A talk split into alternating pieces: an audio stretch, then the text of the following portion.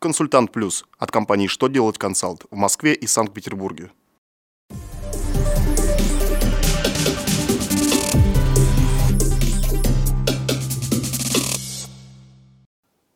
Добрый день! Для вас работает служба информации телеканала «Что делать ТВ». В студии Александр Трифонов, и в этом выпуске вы узнаете.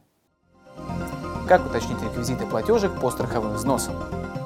Могут ли контрагенты предусмотреть в договоре плату за немотивированное одностороннее прекращение договора? Можно ли перенести на следующий месяц неиспользованные дополнительные выходные для родителей ребенка-инвалида?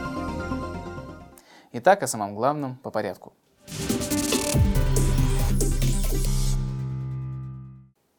Федеральная налоговая служба и Пенсионный фонд России в совместном письме разъяснили порядок уточнения реквизитов платежей страховых взносов в зависимости от того, когда они были перечислены. Так, если плательщику страховых взносов необходимо уточнить реквизиты платежек, по которым страховые взносы были зачислены не по назначению до 2017 года, ему необходимо представить соответствующее заявление в отделении пенсионного фонда. Фонд примет решение об уточнении реквизитов и пересчете пени и сообщит об этом налоговой службе, чтобы она смогла скорректировать данные лицевого счета плательщика. Если же страховые взносы поступили в налоговые органы после 1 января 2017 года, заявление об уточнении платежа необходимо представить в налоговый орган.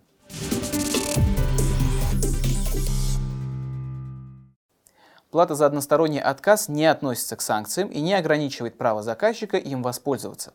Арбитражный суд Северо-Западного округа решил, что контрагенты могут предусмотреть в договоре возможность оплаты в случае немотивированного одностороннего прекращения договора. Такой вывод звучал в судах уже неоднократно.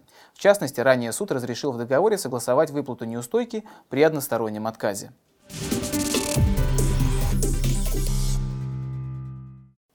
Фонд социального страхования разъяснил, что если фактически сотрудник израсходовал меньше положенных ему дополнительных выходных по уходу за ребенком-инвалидом, то они не переносятся на другой месяц.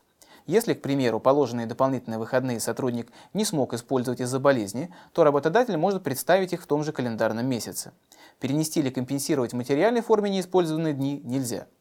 Если такое все же произошло, то работодателям рекомендуется отменить приказ, предоставляющий дополнительные 4 дня, и издать новый, в котором бы отразилось фактически использованное количество дополнительных выходных.